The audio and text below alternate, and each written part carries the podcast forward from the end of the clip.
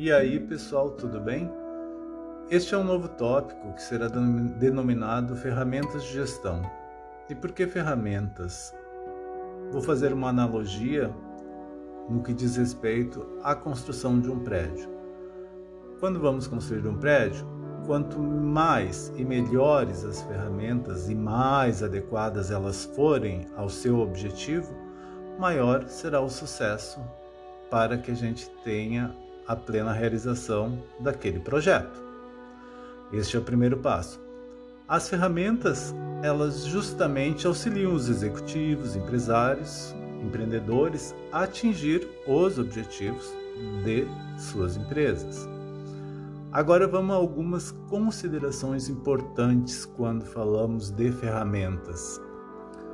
As ferramentas elas funcionam bem quando elas fazem parte da organização. Quando falamos quando elas fazem parte da organização, é no sentido delas estarem incorporadas na cultura e estarem devidamente disseminadas entre a organização, entre as pessoas que estão envolvidas, ou seja, que haja o pleno entendimento. Nenhuma ferramenta ela soluciona todos os problemas. Isso é algo que a gente tem que ter sempre em mente. As ferramentas elas apresentam vantagens e desvantagens, mas o que nós devemos ter em mente é que irá fundamentalmente depender da situação e do contexto daquela específica organização.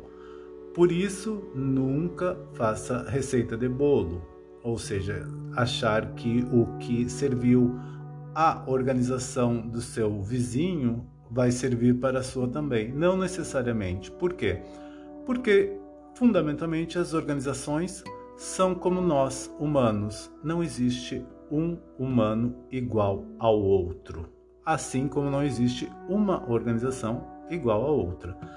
Então, tratar de ferramentas de gestão não é fazer um copia e cola né, é, adequar. Não existe também milagres, então nós nunca devemos na, cair na falácia que existe a ferramenta perfeita em qualquer situação. Isso não existe. Né? Também outro aspecto importante e aconselhável é que se alguém pretende utilizar alguma ferramenta de gestão e se ela tiver possibilidade, é muito interessante ela pesquisar com outras pessoas organizações que já fazem uso né, de determinada ferramenta, desde que você tenha os canais abertos com os gestores dessas organizações. Por quê? Porque certamente alguns conselhos que sejam úteis você irá obter e algumas observações que podem abreviar o seu caminho e acentuar, no caso, o seu sucesso.